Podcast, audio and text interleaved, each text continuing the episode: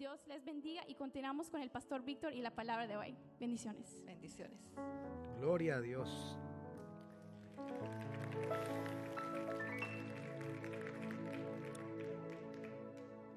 Dentro de ocho días vamos a tener una, un servicio donde vamos a recordar que estamos cumpliendo siete años.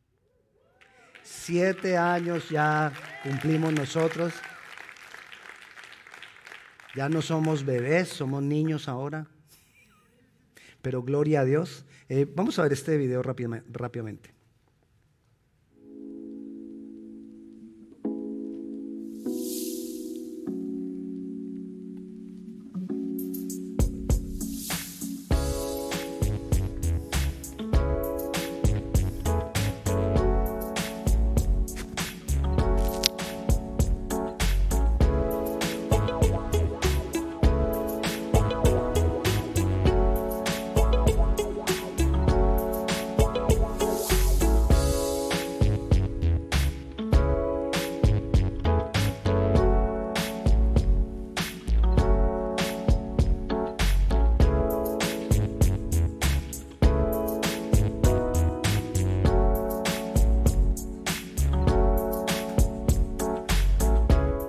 Gloria a Dios.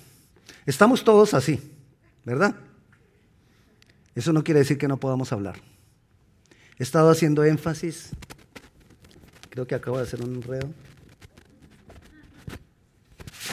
No, ya lo desenredé. Ok, he estado haciendo énfasis en, los devocionales y en la palabra en los últimos tiempos.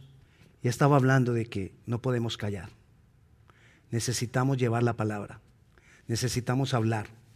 Tenemos tapabocas, pero no vamos a cerrar nuestra boca. Amén. Y ese es el énfasis que vamos a estar haciendo ahora que entramos a caminar el octavo año. Es decir, cuando celebramos el séptimo año estamos diciendo que se acabó el séptimo año. O sea que ahora vamos a empezar a caminar hacia el octavo. Meses, días, días, semanas y meses del octavo año. Así que en este año tenemos que hablar. Acabe, se no se acabe la mascarilla. Acábese o no se acabe la distancia social. Nosotros tenemos que hablar de Jesús. Tenemos que abrir nuestra boca. No te preocupes, el Señor va a poner las palabras en tu boca. Solo dispongámonos a hablar. Ok, vamos a la palabra de hoy. Huid de la desobediencia. Huid de la desobediencia. El Señor nos dice a través de Pablo, que huyamos de la idolatría. Vayamos a primera, primera carta de Pablo, capítulo, primera de Corintios, capítulo 10. Y dice el versículo 14. Por tanto, amados míos, huid de la idolatría. Ese versículo es facilito. Por tanto, amados míos, huid de la idolatría. Y quizás lo que uno piensa cuando le dicen huir de la idolatría, uno dice, bueno, yo ya, yo ya lo hice. Yo ya no voy a un templo donde hay ídolos. Yo ya no me arrodillo ante ídolos. Yo ya no esto, yo ya no lo otro. Y creemos que ya hemos huido. Pero también debemos entender que todo aquello que toma el primer lugar en mi vida ya es un ídolo. A todo aquello que le doy la prioridad por encima de Dios, ya es un ídolo. Y quizás, sin darme cuenta, muy sutilmente he caído en idolatría. Pero también debemos entender un poco más ampliamente lo que nos dice el Señor aquí en huir de la idolatría.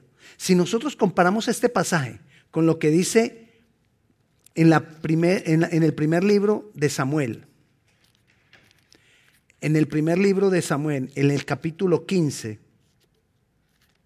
ya vamos llegando, en el, primer, en el capítulo 15, el versículo 23, dice, porque como pecado de adivinación es la rebelión, como ídolos e idolatría, la obstinación, porque por cuanto tú desechaste la palabra de Jehová, Él también te ha desechado para que seas rey. Se lo dijo a Saúl Dios. Pero ¿qué está diciendo? Está diciendo que la idolatría es como la obstinación. como la terquedad.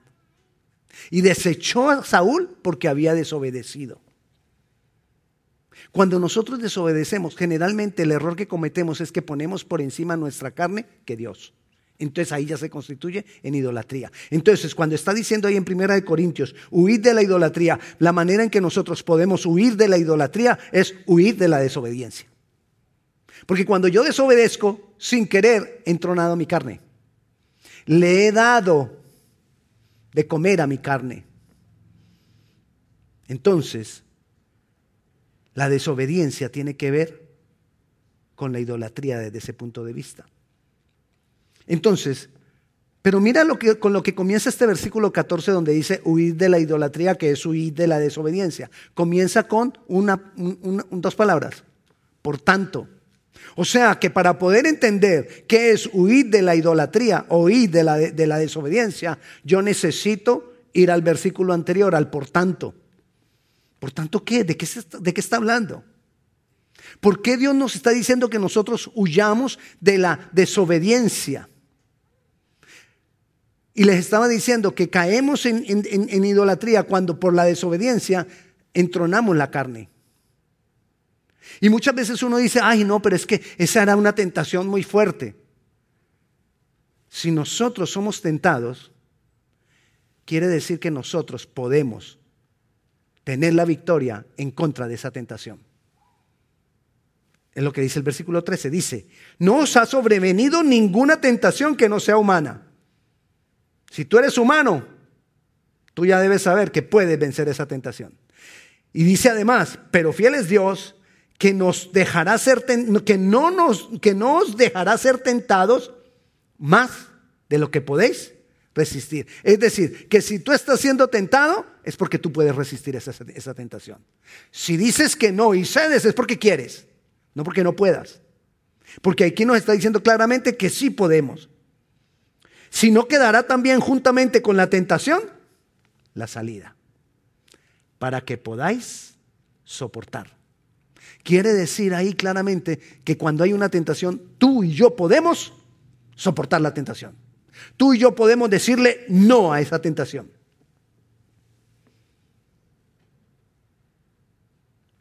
¿Y qué dice el versículo 12? Una frase muy conocida. Así que el que piensa que está firme, mire que no caiga. ¿Por qué nos dice eso? Porque muchas veces nosotros nos miramos y decimos, no, pero yo estoy bien. Bueno, si de verdad estás bien como crees, cuida de no caer. El que esté firme, cuide que no caiga. Y ahí en ese mismo pasaje, entonces Dios nos da ejemplo de ese, el que esté firme cuide que no caiga, porque como Él sabe que nosotros muchas veces nos confiamos y creemos que estoy bien, entonces no me tengo que preocupar. Yo sé, yo, yo puedo con la tentación. Entonces nos da varios ejemplos de cómo, a pesar de que estemos bien, tenemos que tener mucho cuidado porque fácilmente nos deslizamos. Mira lo que dice el versículo 11. Y estas cosas les acontecieron como ejemplo. Está hablando de cosas que acontecieron al pueblo de Dios en el pasado. Y estas cosas les acontecieron como ejemplo y están escritas para amonestarnos a nosotros, a quienes han alcanzado los fines de este siglo. Es decir, Dios nos cuenta lo que vivió el pueblo de Israel y cómo se deslizó el pueblo de Israel para nosotros los que estamos viviendo en este tiempo. Estemos firmes. Porque así como ellos se deslizaron, nosotros nos podemos deslizar. Y entonces, ahí mismo en el capítulo 10, del versículo 1 al 10, nos habla de estos ejemplos. Vamos a ver cuatro ejemplos. Dice el, el, Antiguo Testamento que el pueblo de Israel tentó a Dios, le falló a Dios, no agradó a Dios diez veces. Aquí nos da cuatro ejemplos. Y quiero comenzar con el versículo 1. El, Señor nos está recordando lo que vivió su pueblo para hacernos advertidos. Porque el enemigo sigue atacando, el enemigo no para de trabajar. Y como les decía la semana pasada, sigue atacando de la misma manera, de la misma forma, con las mismas estrategias, con las mismas armas. Y Dios nos llama la atención y hoy nos dice, hey, mira que no, mira que no caigas. ¿Y cómo vas a mirar? Está atento a lo que vivió mi pueblo para que tú no vivas lo mismo, para que tú no caigas en la misma condición. Entonces dice el versículo 1 del capítulo 10, porque no quiero, hermanos, que ignoréis, que ignoréis que nuestros padres todos estuvieron bajo la nube y todos pasaron el mar. Ahora, comencemos por ahí. Dice que todos en la antigüedad, cuando el Señor los sacó de la esclavitud de, de Egipto, dice que todos estuvieron bajo la nube. ¿Qué es la nube? La presencia de Dios. Todos ellos estuvieron bajo la presencia de Dios. Todos ellos vieron esos milagros poderosos. Todos pasaron el mar, todos vieron cuando el mar se dividió. Sin embargo, desagradaron después a Dios. Quiere decir eso, que así nosotros estemos hoy llenos de la presencia de Dios, tenemos que cuidar de no caer, porque nos puede pasar.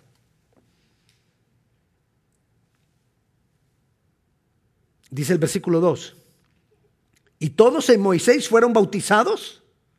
Moisés, no, Moisés. Y todos en Moisés fueron bautizados en la nube y en el mar. Recuerde, la nube es la presencia de Dios. Fueron bautizados en la nube. La presencia de Dios los envolvía. Ellos estaban envueltos por la presencia de Dios. Sin embargo, desagradaron a Dios. Así que no nos creamos como que, ay, no es que yo tengo el Espíritu Santo. Así seamos bautizados en el Espíritu Santo. Mire que no caiga. Cuida que no caigas, que no caigas. Dice que el versículo 3, y todos comieron del mismo alimento espiritual. Eran miles. Y todos comieron el mismo alimento espiritual, pero solo dos adultos pasaron a la tierra prometida. Y todos comieron el mismo, el mismo eh, eh, alimento espiritual. Todos estuvieron bajo la nube. Todos fueron bautizados por la presencia de Dios. Y no agradaron a Dios.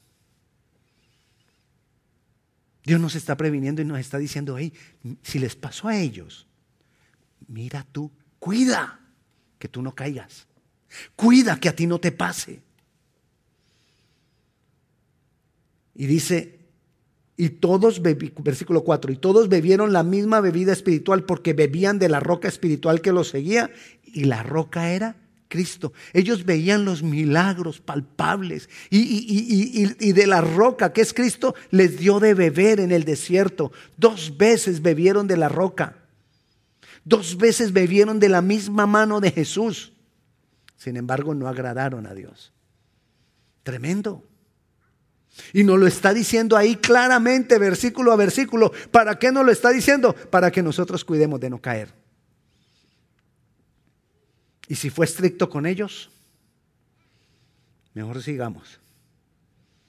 Y dice el versículo 5, pero de los más de ellos no se agradó Dios, por lo cual quedaron postrados en el desierto. ¿Qué es de los más de ellos? De la mayoría de ellos Dios no se agradó no agradaron a Dios, no fueron obedientes. Por eso hoy te estoy diciendo, huyamos de la desobediencia. Necesitamos estar cuidando de que verdaderamente estamos tratando de agradar a Dios. Dice el versículo 6, mas estas cosas sucedieron, ¿para qué? Como ejemplo para nosotros. ¿Quiénes son nosotros? Los discípulos le voy a volver a leer el 11. Dice, y estas cosas les acontecieron como ejemplo, también dijo, y están escritas para amonestarnos a nosotros. ¿Quiénes son nosotros? A quienes han alcanzado los fines de este siglo. ¿Quiénes son los que han alcanzado los fines de este siglo? Nosotros. Somos los que nos ha tocado vivir el final Estamos viviendo el final de los tiempos. Estamos viviendo el final antes de la venida de Jesucristo. Esto fue escrito para nosotros y ahí dice que fue escrito para nosotros. Y el Señor nos da ejemplo para que nosotros nos mantengamos fieles. Y nos está trayendo esto para que nos mantengamos fieles. Y entonces le repito el versículo 6. Mas estas cosas sucedieron como ejemplo, como ejemplos para nosotros, para que no codiciemos cosas malas como ellos codiciaron. Fácilmente nos vamos por la maldad. Fácilmente somos atraídos por cosas que no parecen malas, pero para Dios no le agradan. Por eso Él nos está previniendo. Y los cuatro versículos que siguen, el 7, el 8, el 9 y el 10, todos comienzan con una misma palabra, ni. Y nos da cuatro ejemplos de cómo ellos desobedecieron, cómo ellos no agradaron a Dios. Preveniéndonos a nosotros porque nosotros podemos caer fácilmente. Le estaba diciendo yo, son diez veces que ellos fallaron. Pero aquí nos trae a memoria cuatro cosas. Y recordemos lo siguiente, que aunque nosotros creamos, que estamos muy llenos de Dios, muy llenos del Señor, que estamos alimentados por la roca que es Cristo, debemos cuidar, debemos cuidar de estar firmes. El que esté firme, cuide que no caiga. El que esté firme, cuide que no caiga. Huyamos de la desobediencia. Entonces vamos a ver el primer caso. Versículo 7.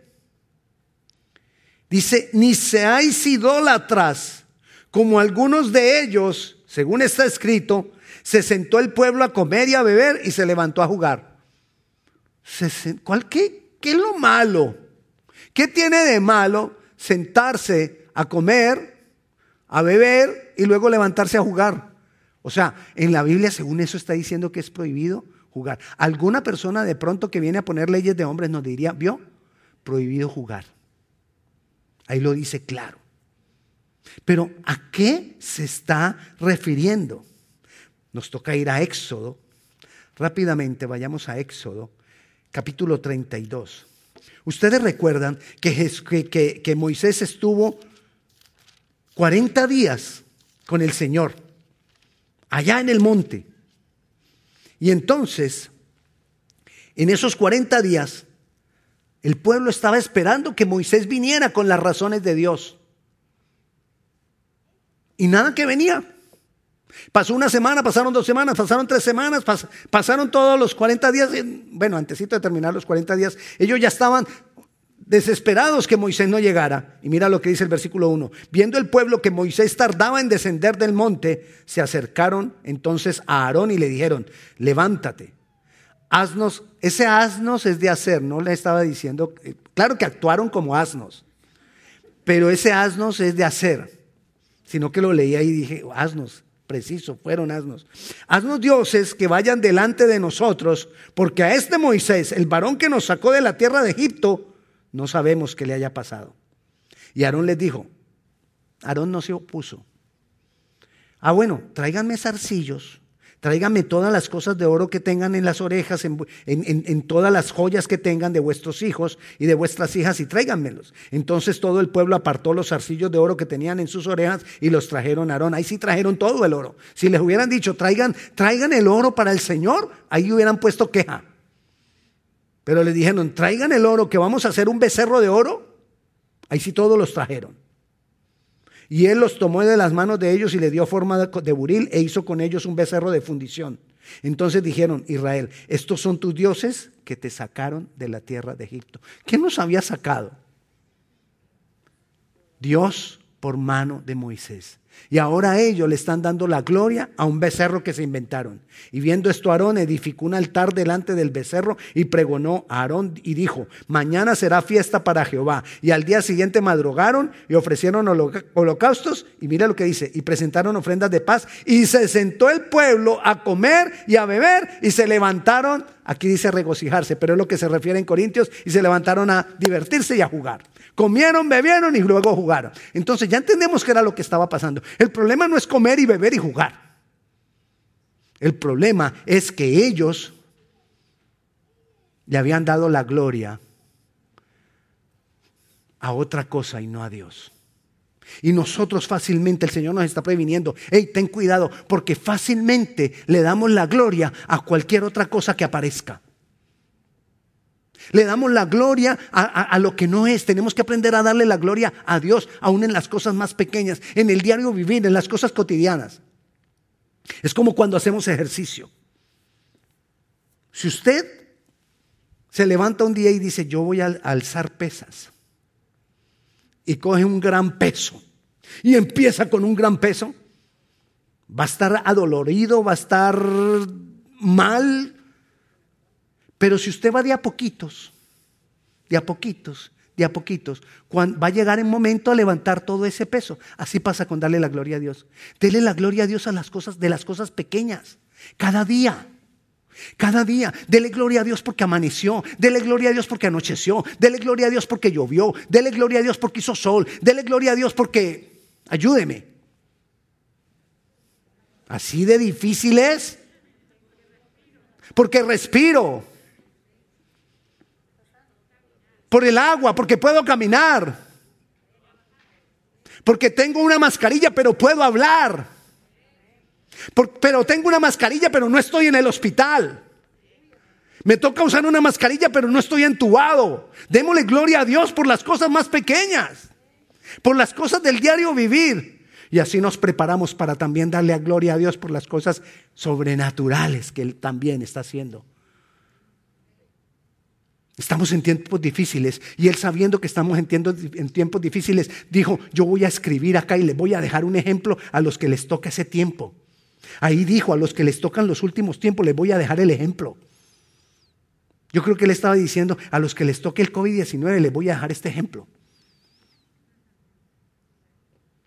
Que la gloria es para Dios.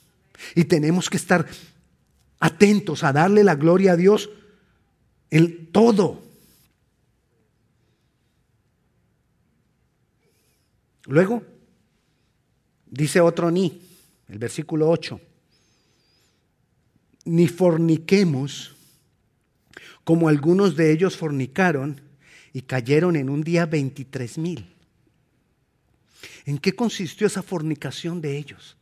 Aquí nos está hablando de que tengamos cuidado con la inmoralidad sexual o con cualquier tipo de inmoralidad. Y si nosotros nos, vamos un momentico a segunda de la, de la carta del apóstol Pedro, la segunda carta del apóstol Pedro, en el versículo 2, en el, en el, perdón, en el capítulo 2, en el versículo 15, dice, han dejado el camino recto, huyamos de la desobediencia, caminemos por el camino recto. ¿Cuál es el camino recto? La palabra. Lee la palabra y camina en ella, pero dice, han dejado el camino recto y se han extraviado siguiendo el camino de Balaam el cual amó el premio a la maldad. Apocalipsis llama al camino de Balaam, lo llama la doctrina de Balaam. ¿Y qué es esto de la doctrina de Balaam? Se lo voy a explicar rápidamente. Usted lo va a encontrar en número 25, pero yo no lo voy a llevar ahora a número 25, sino que se lo voy a explicar. Había un rey, el rey de Moab. Moab era uno de los pueblos enemigos del pueblo de Dios. Y el rey del momento era Barak. Y entonces Barak contrata a Balaam, un profeta, y le dice a Balaam, hey, ven y maldice a Israel. Y entonces Balaam le advierte y le dice, yo voy a ir, pero yo solamente voy a decir lo que Dios me diga que diga. Le digo, no importa, ven, ven, ven. Y lo subió a un monte, hizo holocaustos el rey, hizo una cantidad de cosas y le dijo, ahora sí, profetiza. Y entonces Balaam profetizó bendición sobre Israel. Entonces se enojó Barak y le dijo, ¿cómo así? Yo te he contratado para que los maldigas. Y yo te dije que yo los iba a bendecir. Entonces digo, bueno, vamos a otro monte. Y volvió a hacer holocaustos el, rey y, hizo holocaustos y le dijo, ok, ahora sí, habla.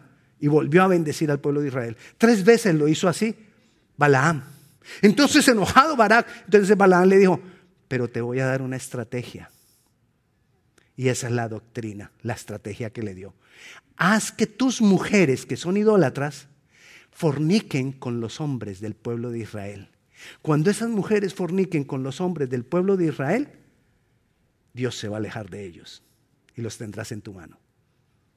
Eso es, eso es la doctrina de Balaam. Pero quiero que miremos un poco más acerca de qué es eso de una doctrina. Una doctrina esta es una doctrina, la doctrina de Balaam es una doctrina de inmoralidad. Una doctrina no es un pensamiento, no es una tentación. Una doctrina es una serie de argumentos estructurados que dan una forma de pensar y una forma de creer. Eso es una doctrina. Una cantidad de argumentos estructurados. Y en este tiempo, en los últimos tiempos, donde Él dijo, a ellos les voy a avisar que les puede pasar, en este tiempo se nos ha levantado la doctrina de Balaam. Una doctrina de inmoralidad una doctrina estructurada, donde nos están diciendo y les están enseñando a nuestros hijos la inmoralidad en que va en contra de lo que enseña la palabra. La inmoralidad de cómo Dios creó las cosas. La inmoralidad de cómo Dios creó. Y Dios desde el principio dijo que creó varón y, varón y mujer nos creó. Y se ha creado toda una estructura y por todos lados nos están bombardeando a nosotros y a nuestros hijos con una doctrina de inmoralidad sexual, donde la inmoralidad no, está bien, tranquilo, no pasa nada. Es amor. ¿O no? Entonces nosotros tenemos que cuidar, huir de la desobediencia, es que nosotros tenemos que cuidar, cuidarnos de esa doctrina. Debemos huir, pero aún más que huir, debemos atacar, debemos orar y debemos enseñar la obediencia a la palabra de Dios. Necesitamos hablar de la palabra de Dios. Necesitamos hablar lo que dice la palabra de Dios. Necesitamos conocer lo que dice la palabra de Dios. Necesitamos defender a nuestros hijos. Defender la próxima generación de esta doctrina que se ha levantado. Dice después el versículo 9. Ni tentemos al Señor como también algunos de ellos le tentaron y perecieron por las serpientes. Oh otra cosa que hicieron mala y que Dios nos previene a nosotros. Entonces, vayamos a Números, capítulo 21. En Números, capítulo 21, nos dice el versículo 5. Bueno, le voy a explicar rápidamente. El pueblo se quejó. ¿Y sabe de qué se quejaron? Del maná. Y mire lo que dijeron del maná. Y habló el pueblo contra Dios y contra Moisés. ¿Por qué nos hiciste, subir, nos hiciste subir de Egipto para que muramos en este desierto?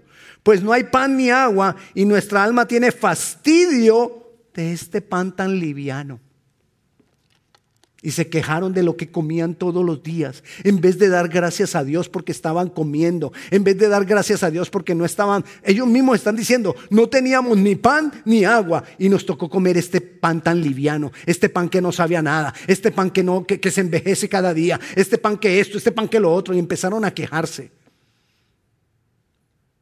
Quizás hay una doctrina, no una doctrina, sino hay una tendencia a la queja en este tiempo.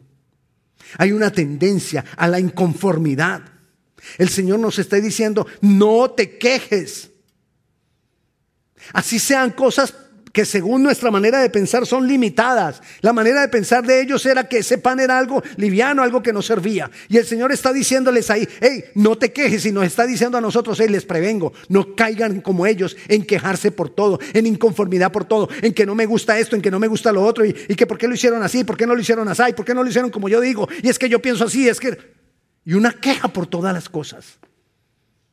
Son cosas que se están viendo en este tiempo donde hay una inconformidad porque, porque sí, porque no. Muchas veces se lo he dicho. A veces estamos inconformes porque llovió. Y si hace sol también. Qué calor tan horrible. Y si hace frío, ay, qué frío. Si nevó, que por qué nevó. Y ahora recoger nieve. Y si no, y si no neva, ay, una Navidad sin nieve. Qué gracia. Y nos quejamos por todo. Y así somos. Y aquí que nos está diciendo el Señor, hey, no te quejes, sal de la, huye de la desobediencia, porque cuando te quejas estás cayendo en, en desobediencia. Huye de la queja, huye de la inconformidad. Sal de eso. Y si te es difícil, dele, sé sincero al Señor, Señor, yo renuncio a esta queja. No la quiero más. Estoy hablando de la queja y no de la que se queja. No es renuncio a la que se queja, no. Renuncio a la queja. Y el versículo 10 dice otro ni. Ni murmuréis como algunos de ellos murmuraron y perecieron por el destructor. Esto pasó en números 14. Vayamos otra vez a números. En números 14, ¿qué pasó? Recuerda que ellos, Dios le dijo a Moisés que mandara 12 espías y mandó los 12 espías. 12. Mandó los 12 espías a reconocer la tierra. Y entonces trajeron dos reportes. Diez trajeron un reporte, dos, Josué y Caleb trajeron otro reporte. Y entonces cuando trajeron el reporte, los diez dijeron, no, es cuestión de percepción. Todos los doce vieron lo mismo. Seres grandes, pero frutos grandes. Hombres grandes, pero una tierra hermosa. Y entonces vienen los diez y dicen, es horrible eso. Los hombres son gigantes. Y si, nos vamos, y si vamos para allá nos van a aplastar como langostas. Y los dos dijeron, la tierra es hermosa. Los frutos son maravillosos. Y si Dios nos, si le complace a Dios dárnosla, nosotros la poseeremos. Pero el pueblo creyó a los diez.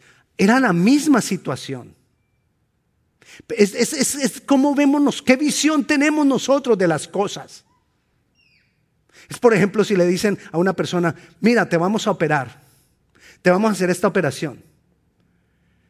Y el médico le puede decir, tienes el 80% de probabilidad de que todo salga bien. La persona dice, ah, yo me la hago.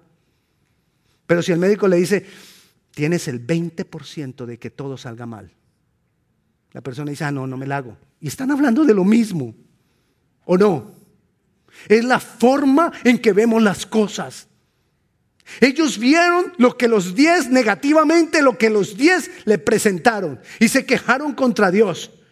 Ahí estamos, les dije que fuéramos a números 14. Dice el versículo 1, entonces toda la congregación gritó y dio voces al pueblo y lloró aquella noche por lo que dijeron los diez. Ay, los hombres son gigantes y nos van a aplastar. Y se quejaron contra Moisés y contra todos los hijos de Israel.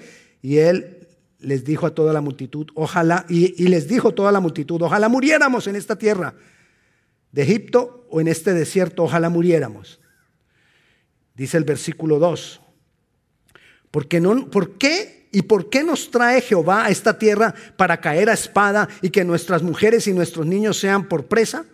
¿No nos sería mejor volvernos a Egipto? Y decían el uno al otro, y, hagámonos un capitán, rebelémonos. Y ellos se querían revelar a todo eso. Pero mire lo que dice el versículo 8, no se los di a ellos, pero se los leo. Si lo que dijeron los dos, si, si Jehová se agradare de nosotros, Él nos llevará a esta tierra y nos la entregará, tierra que fluye leche y miel. Pero ellos creyeron a los diez porque veían la vida desde el punto de vista de lo negativo, de lo que no me va a dar resultado, de lo que por qué Dios no es así, por qué Dios no me da, por qué Dios es así conmigo, por qué Dios me hace esto. Tenemos que cambiar. Huye de la desobediencia, es huir de eso también. Es huir de esa falta de ver las cosas con fe, falta de ver las cosas desde el punto de vista de Dios. Tenemos que cambiar la, la manera en que vemos las cosas. Tenemos que aprender a ver las cosas como las ve Dios, con fe creyendo que si Dios lo dijo, Dios lo hará. Creyendo que si soy hijo de Dios, Dios me va a bendecir. Creyendo que si yo soy hijo de Dios, Dios me va a llevar al otro lado. Creyéndole a Dios lo que el Dios ha dicho. Porque lo que Dios dice lo cumple. Huyamos de la, de la desobediencia. Primero, démosle gloria a Dios, se lo voy a repetir rápidamente. Démosle gloria a Dios en lo cotidiano y entonces vamos a tener la fortaleza para darle la gloria a Dios en lo grande. No aceptemos la inmoralidad de ningún tipo. No la aceptemos. Rechacemos la inmoralidad. Tres, no te quejes de las limitaciones. Démosle gracias a Dios. Y cuatro, tengamos fe Alejémonos de aquello que pueda quitar, de que nos pueda quitar la fe en Dios. Alejémonos de aquellas personas que, que, nos dicen cosas y son voces que nos están diciendo a toda hora que no creamos que no va a pasar. Él nos está previniendo de estas cosas. Dios nos está previniendo de estas cosas a nosotros que vivimos este tiempo porque estas cosas son sutiles. Se van metiendo como roedores y no nos vamos dando cuenta y cuando menos pensamos estamos actuando como el pueblo de Israel. Ya sea que de pronto no le estamos dando la gloria a Dios, sino que le estamos dando la gloria a otra cosa. Ay, yo no, yo me, hay gente que pudiera decir, me enfermé de ese COVID. Y yo no vi la mano de Dios. Si no hubiera sido por los médicos, me muero. ¿Quién usó los médicos? Hazlo. No aceptemos la inmoralidad, esa doctrina de Balaán que se nos está metiendo. No, no, no, nos quejemos cuando hay cosas limitadas, cuando hay cosas que no es todo lo que quisiéramos. No nos quejemos. Aprendamos a dar gracias a Dios. Tengamos fe. Recuerda, el que esté firme, cuide que no caiga. Huyamos de la desobediencia. Fácilmente podemos caer en esto. Tenemos que siempre estar revisando, Señor, qué lugar tienes tú en mi vida. Porque si Dios no tiene el primer lugar, si Jesús no tiene el primer lugar, hemos caído en idolatría y no nos hemos dado cuenta. Revisemos quién tiene el primer lugar. Démosle siempre a la gloria. Obedezcámosle. No nos quejemos y vivamos por fe. Dios está con nosotros. Nosotros estamos comiendo de la roca y nosotros estamos siendo envueltos en la nube de su presencia siempre y cuando tú estés buscando al Señor. Eso no viene así por osmosis, porque, porque sí, yo, yo estoy ahí, ahí me llega. No, tengo que meterme en el río. Tengo que buscar dónde Dios se está moviendo, aquí en la iglesia, en qué momento Dios se está moviendo aquí en la iglesia, en qué actividades Dios se está moviendo, qué actividades hay porque yo quiero conocer más, porque yo quiero recibir más, porque yo quiero que Dios me use. Y vamos a ver esa gloria, esa gloria grande de Dios. Vamos a orar. Pongámonos de pie. Señor, hoy tomamos la decisión, Dios. Hoy tomamos la decisión, Padre Celestial, de ser fieles a ti. Hoy tomamos la decisión, Señor, de huir de la desobediencia, de huir de la idolatría. Hoy tomamos la decisión de darte la gloria a ti, Señor, en cada cosa pequeña. Aún gracias, te damos gloria porque tú nos permites venir a este lugar en este día. Los meses pasados no nos podíamos reunir a, a gozarnos contigo. Lo teníamos que hacer a través de online. Pero gracias porque podemos estar aquí. Te damos la gloria. Señor, nos levantamos y no aceptamos la inmoralidad de ningún tipo. En el nombre de Jesús. Padre Celestial, decidimos quitar la queja de nosotros, esa queja de, de, las cosas limitadas que a veces nos pasan. Quitamos la queja. Decidimos vivir en fe, Decidimos alejarnos de, aquella, de aquello que nos pueda quitar la mirada de ti, Jesús, y de tu palabra. Decidimos estar firmes, decidimos cuidar de no caer, decidimos huir de la desobediencia. Te damos el primer lugar, te damos a ti toda la gloria y te damos a ti toda la honra. En el nombre de Jesús. Amén. Si alguna persona hay aquí en este lugar o está ya en su casa escuchándonos y quiere entregar su vida al Señor Jesucristo, yo te invito a que hagamos una oración juntos, donde tú le entregas tu vida a Jesucristo. Entregar nuestra vida a Jesucristo es creer que Él pagó por nuestros pecados cuando murió en la cruz, pero creer que Él murió y también resucitó para darnos vida eterna. Él venció a los principados y a las potestades en la cruz. Así que si tú quieres recibir al Señor, yo te invito a que con una oración abramos nuestro corazón a Él y le digamos juntos, si estás aquí o si estás allá en casa, le digamos juntos, Señor Jesús, abro mi corazón a ti. Creo que tú has pagado nuestros pecados, por nuestros pecados. Tú has muerto en nuestro lugar. Hoy te recibo como mi Señor y como mi Salvador.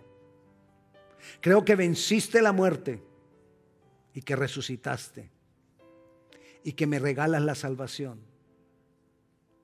En el nombre de Jesús. Amén. ¿Hay alguien que por primera vez haya hecho esta oración aquí?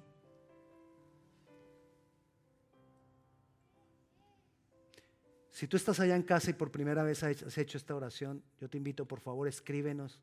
Queremos orar por ti, queremos acompañarte en este proceso. Hermanos, la bendición de Dios sea con cada uno de ustedes. La paz de Dios les acompañe.